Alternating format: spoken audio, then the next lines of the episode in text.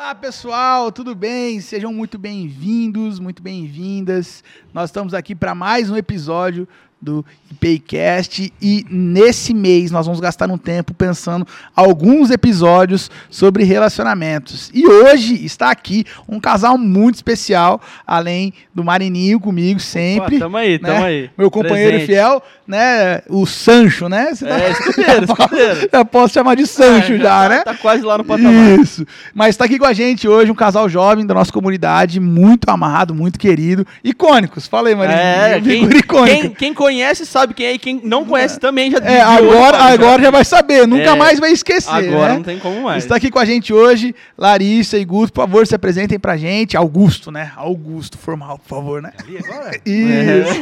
Fala galera, meu nome é Augusto Pupim, tá? Pra quem não me conhece, eu sou o Guto, tenho 31 anos, sou casado com essa bela formosura que está aqui do meu lado. Se apresenta aí, meu amor.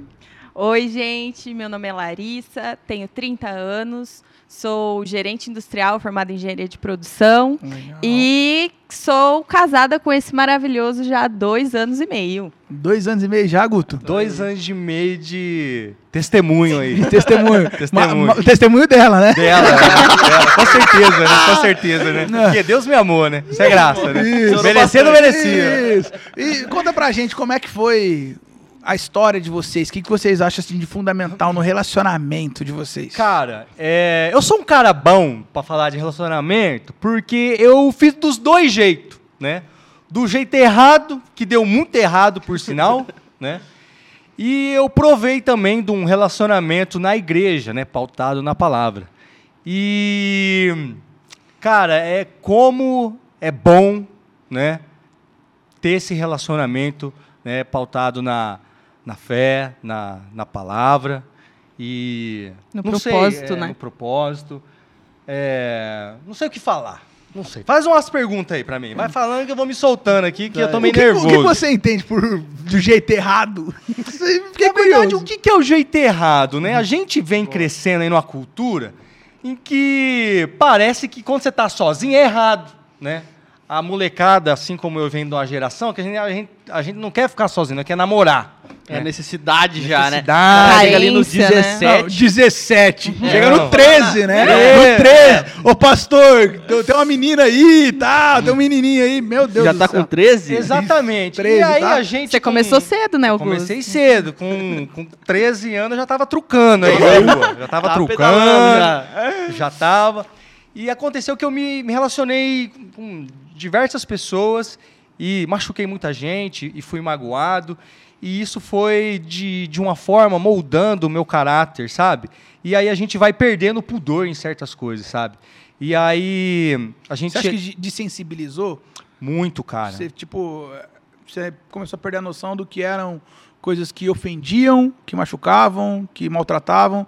E aí, mesmo sem ter a menor noção, isso acontecia de maneira automática? Com certeza. É, eu posso falar que isso vai te gerando. É, isso vai te deixando mais egoísta, sabe? É, quando você é magoado e quando você está é, buscando o prazer momentâneo, ou algo só para satisfazer uma necessidade sua, que você poderia satisfazer é, primeiramente em Deus, isso vai te deixando mais insensível para alguns tipos de atitude, né? Uhum. As, que nem né, na minha experiência, e às vezes eu queria ser reconhecido por estar tá namorando, ter uma menina legal, né? E eu não media as consequências, né? Então eu mentia muito, né? Eu jogava um verde e isso foi foi fazendo o meu caráter cada vez mais perder tipo a minha identidade, sabe? E com, com, com todas as vezes que eu me relacionei, eu a mentira me... te deformou muito, cara. Muito. E ele acreditava na mentira dele, né? Mas esse é o conto do vigário, né? O pior mentiroso é, aquele que acredita no mentiroso. É isso que eu né? A gente passa por várias situações onde a mentira tem sido cada vez mais presente. E é exatamente isso que falou. Pô, cara, não, eu faço isso, isso, isso. Eu já me peguei muitas vezes com esse perfil. Exatamente isso. Falou, pô, cara, aconteceu isso. E você vai ver, na realidade, não aconteceu, mas o nosso cérebro já vai acostumando uhum. tanto a repetir aquilo que passa uhum. a ser essa verdade. Uhum. Falando de namoro, e para você, Larissa, como é que foi tudo isso? Esse processo inicial, onde vocês começaram, você até deu uma, uma palhinha aqui um pouco antes de começar, mas conta aí pra gente, então. É, eu conheci o Augusto, eu tinha 18 anos anos, estava ali na flor da idade. Já me apaixonei de cara, caí no conto do Vigar. Vixe. Ai, ai, ai. E ali, e como eu caí no conto dele, escu- escutem só. É, ele falou assim: eu faço verdades básicas na missionária. Meu Deus, eu era baixo? Eu era Você era baixo. né? Pagava de bom moço e nós tava na balada, hein? Usar, usar o balada. curso, usar o curso da igreja, tá? Você já me viu? Não me viu lá, não? É. Ai, nossa, eu tava lá sou mesmo. lá, sou crente. Eu falei, nossa, eu preciso de um cara crente. Aí, é ó. esse o cara. Chegou ele. E ali eu entrei num relacionamento que no com- a gente já começou tudo meio errado, na verdade. E só que eu me apaixonei, foi meu primeiro amor. A gente, né, teve um relacionamento que não era cristão. E num belo dia ele decidiu terminar comigo. E eu sofri pra caramba, porque eu achei que ele ia ser o cara que eu ia casar, que eu ia constituir família e tudo mais. E foi quando a gente terminou. A partir daquele momento que a gente terminou, parecia que eu já não conseguia confiar mais em nenhum cara. Porque o cara que eu confiei da primeira vez tinha feito tudo aquilo comigo, entendeu? Os valores, ou a falta de valores que ele falou que ele tinha, usar mentiras, etc. Esses valores, é, você também imitava isso? Você também usava desse tipo de artifícios no relacionamento ou não? Com, com o Augusto, não. Mas depois acabou que eu vi que eu precisava ter essas artimanhas em outros relacionamentos também. E aí, depois de um tempo, a gente se encontrou novamente, teve, tentou ter um relacionamento cristão. Durante um tempo a gente conseguiu, só que a gente começou a se machucar muito porque a gente não tinha o propósito do casamento. A gente não tinha o, ah, então tá, então a gente está aqui hoje, mas no dia tal do ano tal eh, a gente tem esse propósito de casar. A gente não tinha isso Com quantos anos vocês se reencontraram? com 22 e aí a gente terminou novamente quando a gente viu que já não dava mais com 25. E depois nós voltou de novo. Aí uma hora a gente Quando eu me converti realmente, em 2019, quando eu entrei nessa igreja, no acampamento de jovens, hein? Ó, vai ter o Basto Encontro aqui, galera. Tenha fé. tem o do namoral também. E do namoral vai, vai ter também. Mas assim, o que eu consigo ver a, a diferença é que como era difícil, né, o, o namoro, porque era cheio de jogos, era cheio de mentiras, né? Era uma disputa de quem se entregava menos. é, Ciúmes, né? muito ciúmes, né? Aquele sentimento de posse. E era algo egoísta, né? E, cara, é, foi muito diferente de- em comparação a, esse rela- relacionamento que eu tive com a Larissa a partir do ano de 2019, que foi um ano, assim, desafiador mesmo para a gente como, como pessoa. Eu, você falou sobre mentira, essa questão até ficou uma curiosidade. Por exemplo, vocês tiveram algumas etapas, né, vamos falar aí dentro desse relacionamento, e como que foi essa reconstrução de confiança, então? Porque, pô, quando você passa por, vai e terminou e sabe, você conhece muito bem a pessoa, você passou anos, tempo com a Uhum. pessoa e volta e vai de novo. Então, como foi essa reconstrução de confiança para vocês? Posso falar? Nessa. O nosso último relacionamento, né? O nosso último momento que a gente namorou, é, eu não conseguia confiar no Augusto. Tipo, a gente já tinha passado por muita coisa ali que tinha me machucado de uma forma muito profunda, assim. Então, eu pedi pra ele que ele precisava me provar que ele tinha mudado realmente. E foi quando a gente decidiu ter um tempo só de oração. Daí a gente ficou uns oito meses, né? Só é, pegando na mão, no máximo, assim. E foi um, um, um- Aí converteu o menino, né? E, ó, e foi um Converteu período. o menino, tá? E foi um período, assim, muito importante. Porque eu conheci o Augusto de uma forma que eu nunca tinha conhecido. E ele conheceu a Larissa de uma forma que ele nunca tinha conhecido. A gente constituiu uma amizade que a gente nunca tinha tido durante todos esses sete anos de, de relacionamento até então. E foi quando a gente falou, eu consegui falar, não, agora sim eu confio em você. Eu sei que você é um cara convertido de verdade, você é um cara que quer uma mudança de vida. Cara, e como isso foi importante para mim? Porque menino pede pra falar, tá? É, não. E eu acho que isso, é, eu acho que é a, melhor- a coisa mais legal que eu vou falar aqui hoje. ah, Por que, que foi importante? É, quando a gente estava tentando, na, na segunda vez, né, num relacionamento cristão, a gente estava caindo no- em pecado. A gente não tinha um relacionamento santo. E eu tinha problemas com drogas, né? E eu sabia que para mim lutar contra, contra, contra as drogas, e, e- e é, é uma luta muito difícil, eu precisava renunciar mão de muita coisa. E o fato de eu não conseguir renunciar a, a prática do ato sexual com a minha namorada, existia uma verdade que reverberava na minha mente que, que não fazia sentido. Tipo assim, eu abri mão de tudo, mas caí num pecado só. Então, todas as minhas renúncias não faziam sentido. Então, por isso que quando a gente entrou é, nesse tempo de oração, foi muito importante para mim. Porque foi na, so, na solitude mesmo, no momento eu e Deus, né, um, de um cara solteiro, que eu consegui abrir mão de todos os meus prazeres para que Deus pudesse me curar em todas as minhas áreas. E essa era uma área que eu precisava de muita cura, cara. E foi, e foi aí que Deus começou a restaurar o nosso, o meu caráter a partir de um relacionamento santo na igreja. Estar sozinho diante de Deus é tão importante quanto estar namorando ou casado, levando sua família diante de Deus? Cara, eu posso te falar que a gente precisa, antes da gente estar num relacionamento, com certeza a gente precisa ser encontrado diante de Deus.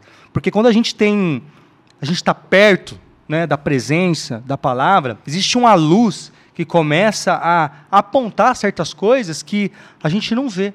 Né? Coisas que a gente precisa mudar e coisas que, se a gente traz para um relacionamento, cara, é, aquilo vai, vai feder lá na frente. Uhum. Né?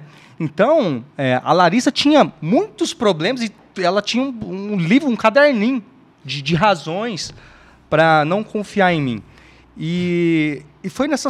É, estando sozinho, né? Pagando um preço de, de busca. De santificação mesmo. De, de edificação e de, e de um preparo, sabe? Uhum. Para que eu pudesse entregar o melhor, a melhor versão do Augusto para Larissa, sabe? E era algo que se ela tivesse. A gente estivesse num relacionamento, com certeza eu iria substituir meu tempo com Deus com meu tempo com a Larissa. Tem uma frase do C.S. Lewis que é muito legal, que fala assim, o coração de uma mulher tem que estar tão escondido em Deus para um homem ter que ir diante dele para buscá-lo. Legal. Eu muito acho essa frase muito, muito legal. E como é que foi isso para você lá nesse processo de diante de Deus também e entender e reconstruir essa confiança, mas agora também entendendo, poxa, eu não estou mais lidando com o Augusto do passado. Sim. Como é que foi começar a ressignificar isso? Virar tipo a assim, chavinha, né? É, Falar, pô, aqui, daqui para frente. Daqui para frente uhum. eu posso voltar a acreditar, daqui para Quando que isso aconteceu? O que que foi dentro de você? Antes, na verdade, de eu voltar a ter um relacionamento com o Augusto novamente, eu fiquei ali aqueles anos sozinha mesmo. E foi um tempo que eu tive um encontro real com Deus que eu tive uma mudança de verdade, falo que foi quando eu realmente acho que eu me converti, porque eu tinha eu tive uma conversão aos meus 15 anos, mas sempre foi naqueles altos e baixos, naquela montanha russa. E eu que e eu estava eu fiquei nesse momento diante de Deus porque eu queria ter uma mudança real, para que eu tivesse que nem o Augusto falou, preparada para ter o meu marido que qual, qualquer um que fosse. Eu não pensava em nenhum momento que ia ser o Augusto, tipo, não tinha cogitação de ser o Augusto novamente. E quando teve a opção né, de voltar a ser o Augusto e tudo mais, eu tive um processo muito difícil porque eu acreditava que daria certo, só que eu tinha minha família. E eu tinha que fazer com que a minha família acreditasse que o Augusto ia né? mudar. Nossa, tinha mudado. Os caras queriam pegar o de pau. Paulada lá. Então foi um processo que eu tive que estar muito próxima de Deus, tanto para eu acreditar de novo no Augusto, mas mais ainda para que a minha família visse realmente que o Augusto tinha mudado. E nesse processo aí, o quanto foi importante conselheiros, amigas, amigos, é, gente mais madura que pudesse orientar você, né? Falar assim, ó, vamos por aqui, vamos por ali, toma cuidado com esse tipo de conversa, toma cuidado com esse tipo de ambiente, toma cuidado com esse tipo de razão que às vezes a gente tenta encontrar algumas razões para fazer algumas coisas e tal. Como é que foi importante assim? O quão importante foi casais, pessoas mais velhas que acompanharam você nisso? Ou Cara, vocês nisso, né? Eu acredito que foi é, é, é essencial porque é, quando eu cheguei né, em 2019 e, e, realmente eu tomei essa decisão, a, a gente tem que ter humildade que a gente não, não sabe de tudo, né? Sim. Porque a gente é, lê três páginas, três livros da Bíblia, já acha que é super crente e tal. e, cara, é, eu precisei de muita ajuda. Muita ajuda mesmo, muita ajuda mesmo. Eu sou grato até hoje aí pelo meu pastor, Felipe Quido, né? É, o Léo Cato, que foi o meu discipulador, meu líder de célula, em que eu podia compartilhar as minhas dores, né? E ser sincero mesmo, Não, é, não, não tentava passar o pano, porque tem muita gente que quer pagar de bom moço, ganhar estrelinha. Eu já falava, Léo, é hoje que eu vou meter o pé em tudo. Hoje não vai arrebentar, hoje eu vou. Não, não dá mais, esse negócio aqui não, não dá. Tinha, Várias... tinha vezes da gente conversar no carro assim, como a gente não podia fazer nada, né? E ele chorava. Chorava. Falava assim, você não pode me dar nenhum beijo. Eu falava, não, não tem como, a gente está em, em tempo de oração. E ele chorava, porque ele não conseguia estar passando por aquilo, porque era muita abdicação de coisas. Era o namoro, era as drogas, era uma vida toda mundana que ele tinha que abrir mão. Então ele, ele passou Brecou tudo de uma vez, né, cara? Cortou tudo tudo. Mas foi assim, é, é, eu sou muito grato, porque eu precisei de muita oração. Gente que pegava na minha mão e às vezes eu não conseguia orar e eu precisava de uma oração ali naquela hora, sabe? Ligava pro pro pro Léo, falava, Léo, hoje eu não tá dando, a Larissa não me atende, eu tô querendo cair na biqueira e sim, me ajudou demais, né? Porque quando se trata do coração de relacionamento é muito frágil, porque o nosso coração é enganoso. Sim. E uma coisa que nós, a gente faz é contar mentiras pra gente mesmo, para que a gente se, se, se presenteie com certas Justifique, coisas, se né? justifique. Pô, você vai Pô, falar, já tô não. bom, já tô indo pra igreja, parei de beber, parei de fazer Perto aquilo. do que era antes, você E- sempre justifica assim, né, cara? Sim, com certeza, cara. Então foi essencial, um, assim, caminhar perto de gente que se preocupa. Uma coisa que é da hora é que a gente sempre se compara com aquilo que a gente era ou com alguém que tá pior que a gente, É. né? Sim, É a gente nunca aí- compara com alguém que tá lá, Isso, né? E aí eu, eu lembrei, né, um texto que tem ficado reverberado muito no meu coração é Filipenses 3. O apóstolo Paulo fala dos caras que estão falando da circuncisão. Ele fala assim: ah, se os caras querem ser orgulhados da circuncisão, eu também posso. Ele fala: eu sou da tribo, eu sou do povo, tal, não sei o quê, eu era zeloso pra caramba, tal, mas eu faço uma coisa que é diferente, velho. Eu olho pra Jesus. Tá. A circuncisão não é nada, eu olho pra Jesus. E quando a gente olha pra Jesus, parece que as coisas que a gente tá fazendo fica É, Quando a gente olha pra Jesus, a gente sai triste, gente já fica triste de novo, né? Que a gente se acha bom, né? Já- E esse era o argumento, porque o que eu tinha, assim, pra dar uma escapada do propósito. Sim. Eu chegava pra Larissa e não querendo respeitar o nosso tempo, o nosso propósito, falava, ô, mas eu já mudei isso. E já vinha com aquela, Calada. com aquela lábia pra ver se eu conseguia satisfazer as minhas necessidades. E era batata. é, ela sabia que no momento que ela, ela cedesse, né, é, ser um caminho sem volta ali. É, e depois que a gente teve um momento de oração, a gente entrou num namoro. Então, ali que começou as batalhas. Porque daí a gente começou a dar uns beijinhos ali. Daí a gente começou a ver que já não dava para ver um filme sentado no sofá junto. Porque ele já tava ali um negócio diferente. E aí eu queria que você contasse o testemunho da. Que você falou assim: eu vou envergonhar o capeta. Pois é, esse testemunho aí do vou envergonhar o capeta. Porque pra mim era muito difícil abrir mão. É, é difícil, é uma luta, né? Não é- acho que não é só pra mim. Eu acho que todo homem passa por É isso. carne, né? É carne. Sim. Sim. E aí o que, que acontecia, pastor? A bonitona da minha namorada ia lá, assistia um filminho na minha casa. Nós botava lá que filme, né? Ver se ela queria assistir pancadaria, tiro e porrada e bom. Não. Velozes e Furiosos, É, não queria. ela Queria queria assistir- comédia romântica. que ó, alguém vai morrer no final, vai ele se... triste. E, e no meio do filme, meu parceiro, ela já tava emocionada com a história toda e tal. Já bolava uns amassos. E na hora que o negócio tava ficando bom, Eu falava, tchau, ela, vou ela embora. dava três tapinhas. ela, ela dava três tapinhas nas minhas costas e ia embora. e eu ficava lá. Rapaz, eu saía chutando porta, quebrando janela, eu ficava louco da vida. E eventualmente eu tropeçava em outros pecados, né? Outros pecados. Aquele, né? Aquele pecadão Aquele lá. pecado de estimação dos adolescentes. Aquele, né? pecado, aquele pecado lá. E é muito nocivo aquele pecado. E, e num, num- numa reunião de oração, é, eu e a Larissa ia numa reunião de oração toda sexta-feira de alguns jovens, e o Satanás estava me, me acusando, velho. Falando assim, você não pode estar aqui, você- eu sei que você fez esses dias, sabe? Eu falei, ah, mas pera lá então, seus capeta acusador, que agora eu vou envergonhar você. Aí eu parei, uma reunião, tinha aqui uns oito jovens, né? Parei, a galera, é o seguinte, é, quero chamar minha, minha namorada aqui. E Acho que eu já era noiva, né? Não, a Não? gente não, era noivo, não. Chamei a Larissa ali e eu expus que eu estava lutando contra o pecado da, da masturbação E ali eu tava abrindo mão do beijo do nosso namoro. Então, no meio do nosso namoro, eu tive que voltar duas casinhas para trás para que eu pudesse seguir com aquele propósito de santidade, né? Aí todo mundo olhou pra minha cara e falou assim: Você concorda com isso? Eu fiquei assim. Se Deus tá falando, né? Quem sou eu pra. Porque, porque assim, quando, quando eu vim, eu era radical, irmão. É Quando eu vim pra conversão, porque eu sempre fui assim.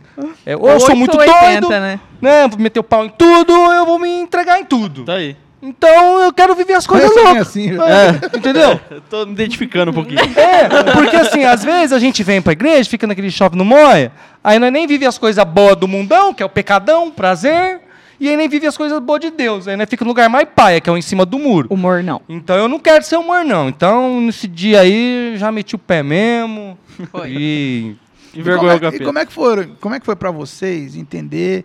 é, lógico, nesse processo aí vocês falaram que foram acompanhados, Léo Cato, Japa, né? Provavelmente você deve ter algumas meninas também A que Monique, me Monique, as meninas aí da igreja acompanharam vocês. Como é que foi para vocês perceberem, ter a sensibilidade de escutar tanto o sim de Deus para permitir algumas coisas, tipo, deu tempo de oração, tal, podem avançar e beijar, mas também escutar alguns nãos de Deus e recuar, como por exemplo, pô, vamos parar de beijar de novo. E- porque assim, a gente é muito sensível para ouvir Deus confirmando coisas, pô, coisa- e coisas que a gente gosta. Pra coisa que a gente gosta, não, Deus tá falando, tá confirmando, aleluia, vambora. Agora aí, coisas que Deus tá. é não. Show, vem cá. Volta duas casinhas para trás, igual você usou essa expressão. É, como é que é para vocês isso? isso? Isso se manteve depois, quando o relacionamento engrenou mais na santidade, aí vocês conseguiram dar passo do casamento? Isso se mantém aberto até hoje? Deus fala coisa para vocês, ó, eu quero que vocês abram mão disso aqui, e aí a gente está falando de coisas um pouquinho, vamos falar de áreas diferentes da sexualidade, mas, ó, quero que vocês não tenham um iPhone, quero que vocês tenham, um, sei lá, um S12 lá atrás. Isso, isso tá aberto. Ah, não quero que você tenha um carro tão bom. Quero que você tenha um carro menos da hora. Quero que vocês morem num apartamento mais simples. entendi. Quero que vocês jantem em lugares mais tranquilos. Cara, é, é difícil. Eu creio assim, é, é muito difícil escutar o não, né? Até porque a gente, que nem a gente já falou, que a gente quer dar as desculpas para caminhar para aquela zona de conforto. Mas o, a, o que mais a- é, é, pautou é, essa nossa decisão é que a gente ia colher frutos da nossa obediência, sabe? É a fé, né? De que a gente tem um Deus ga- galardoador. E hoje eu olho para o meu casamento e eu olho para o nível de relacionamento que eu tenho com a Larissa, em comparação até com outros casais casados, e eu vejo que a gente colhe frutos da nossa obediência desse tempo. Né? É, até hoje, a- é, essas é, decisões é engraçado, a gente fala perpetuam. bastante que tipo assim a gente passou por tantos obstáculos lá atrás tantas brigas tão mais tenebrosas que tudo que a gente passa hoje é fichinha assim porque a gente já galgou tanta coisa que Deus tirou da gente que Deus colocou pra gente que hoje tudo que a gente passa é tipo assim meu a gente vai sofrer por causa disso Sim. e a Mas- gente é, consegue se Mas voltando a esse ponto aí, Aham. é, é, é preciso muita coragem, sabe? É. De a gente tem que ter muita coragem mesmo para para obedecer, porque isso é a fé, né? Mesmo quando a gente, é, é obedecer mesmo não querendo, é obedecer mesmo Não entendendo. não entendendo, é você ter uma palavra e você crê que aquilo é o que precisa ser feito e, e fazer o que precisa ser feito, né? Isso é, é caráter cristão, né? Isso é um entendimento que de maturidade perante acontece. Vocês incentivam isso um no outro? De perguntar assim, tipo, é, ela tá passando uma, uma situação no trabalho e tal, e ao invés de ela tá, poxa, tô com vontade de fazer tal coisa, ou você no seu trabalho, e aí um vira pro outro e fala assim, e o que que Deus fala desse trem? Vocês falam, É, a gente vocês fazem esse tipo de pergunta a gente pro até passou, né, por uma quer falar da, da sua experiência lá no seu trabalho? No meu trabalho, Né? acho que tomara que ninguém escute, né? É, não, teve alguns percalços lá, algumas A gente bloqueia o IP deles, empre- fica tranquilo. algumas mudanças na empresa e eu cheguei em casa muito mal, muito mal. Eu queria meter o pé em tudo, queria pedir as contas. O Augusto falou assim: Chu, se você quiser pedir as contas, se você falar assim, é isso que eu quero para eu ficar em paz, eu vou te dar total apoio. Mas eu acho que é primeiro a gente tem que orar e ver se é isso que Deus quer. Porque às vezes você tá passando por isso porque Deus quer que você passe por isso por algum motivo. E aí eu falei, não, é verdade. Então vamos orar e vamos acalmar os ânimos. E aí na outra semana tudo se acalmou. Não tudo, né? Totalmente, mas assim, deu uma acalmada e eu entendi que eu precisava passar por aquele processo, sim. E a maioria das coisas é assim, no, no, na Pô, empresa dele. Falando de também. entender processo, eu acho que uma pergunta que eu queria fazer pra vocês é: quando vocês entenderam o processo de, pô, vocês passaram por bastante coisa, passaram por um namoro ali onde tava de pegar na mão, que nem era um namoro, mas um se conhecer e tudo mais, essa amizade, veio o namoro. E quando vocês entenderam o processo de que era hora de mudar de fase? Quando vocês entenderam que falar, pô, aqui agora a gente vai assumir um relacionamento, um casamento, onde a gente vai construir na, a nossa família juntos agora. Cara, Isso é dúvida pessoal dele, tá? É. pô, Tá aproveitando, aí, ó, tá tô aqui, aproveitando. tô aqui, né? Tô aproveitando. deixa. assim, essa é a pergunta de um milhão de reais. Porque eu achei que vinha a resposta. Ia pagar um preço de oração, ia fazer jejum. Ia acender uma luz do céu. Ia acender. Ia vir um anjo. Deus ia mandar um. Só vai, velho. Você achou que a mão ia vir escrever igual Daniel na Bíblia, né? Mas assim, é, eu acho que é, é, é um discernimento. A gente tem que discernir os tempos, né?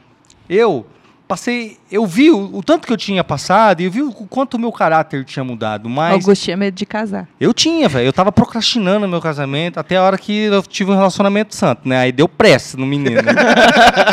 Aí o menino não Aí podia- falou assim, é na pandemia mesmo. é, né? Mas a- a- eu acho que é, o casamento é um ato de coragem e um ato de fé, né? Porque muita gente acha que a gente precisa estar estabelecido financeiramente, tem que ter isso, tem que ter conquistado aquilo, a gente se compara demais. Mas eu acho que o principal mesmo é você ter a convicção.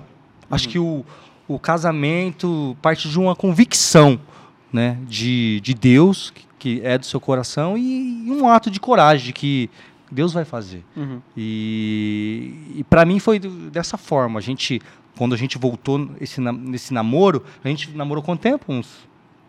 Um ano e meio. Não. Dois, foi 2019, acho que casou em 2020. Então, mas nós namorou uns seis meses. Depois nós noivou. Ah, é. Aham. Eu namorei seis meses depois, porque eu já tinha uma convicção, já sabia o que eu queria, Uhum. né? Então eu foi uma decisão e é algo que é, é você e Deus, cara. É você e Deus. Sim. E vocês conseguem discernir a peculiaridade ou a. Vamos usar um termo mais, mais tranquilo, assim. A, como é especial o que vocês viveram ao ponto de ser uma coisa que foi reservada para vocês? Ou vocês acham que tipo, esse é um processo que todo casal tem que passar e seria legal passar?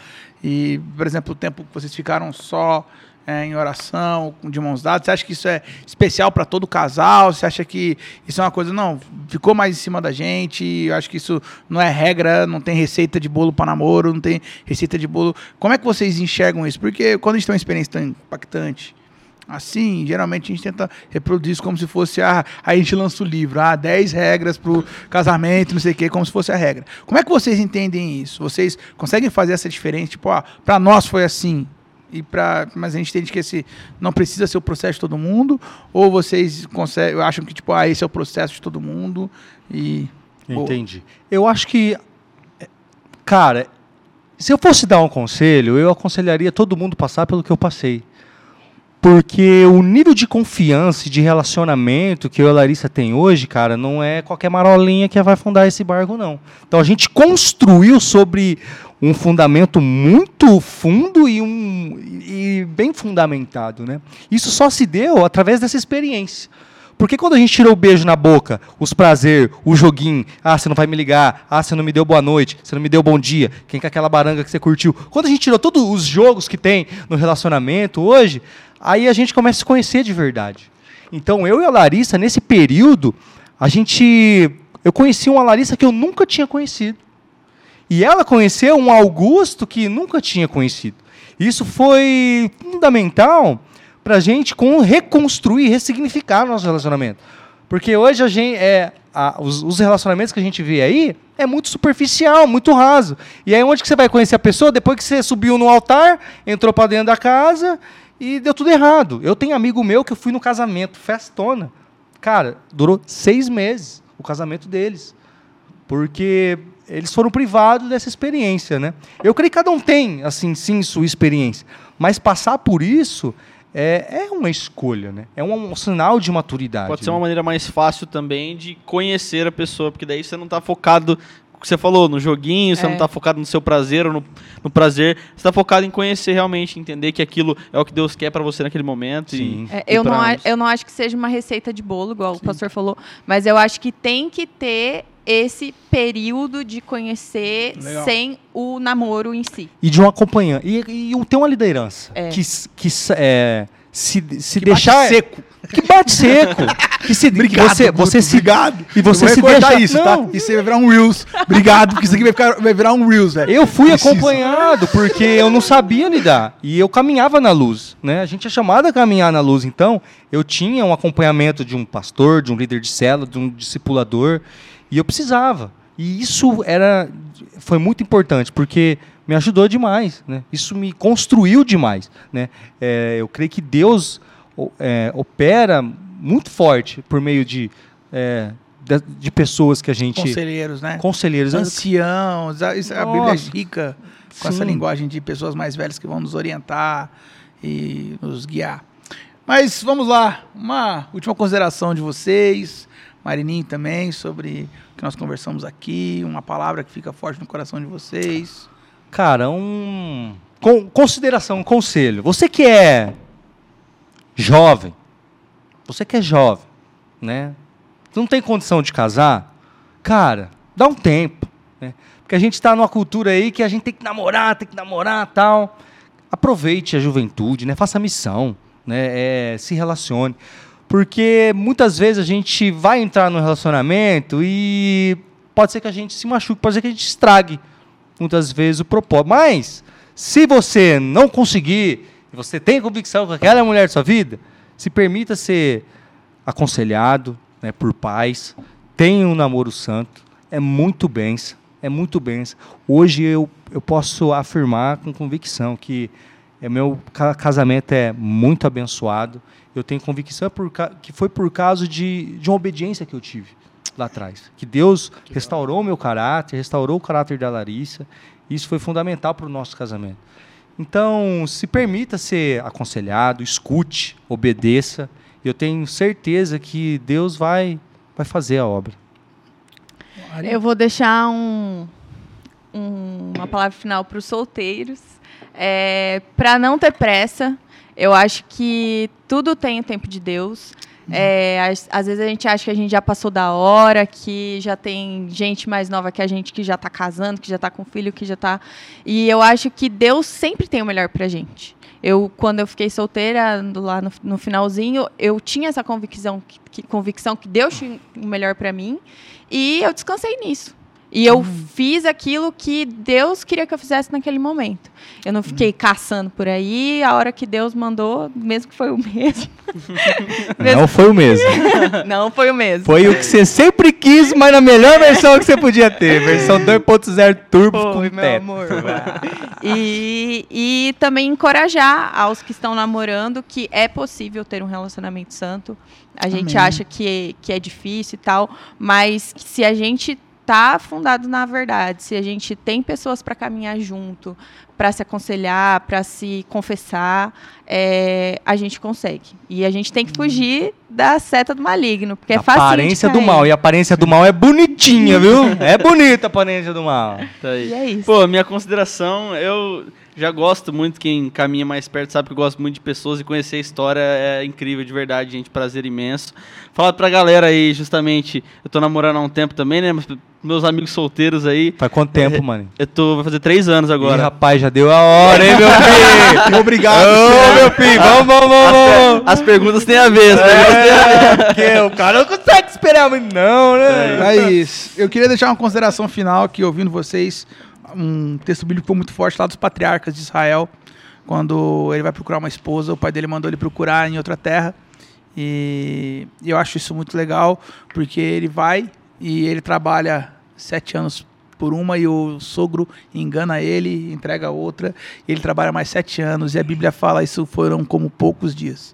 Né? Então eu queria dizer para você que está no tempo em espera, é, vão parecer poucos dias quando for a pessoa certa. E eu Verdade. queria dizer para você que já esperou muito tempo, para você lembrar com gratidão o tempo do sofrimento, porque foram sementes lançadas. Eu lembro que eu namorei à distância, eu sofria, ai que saudade, não sei o quê. Hoje minha mulher me vê e fala, vai embora!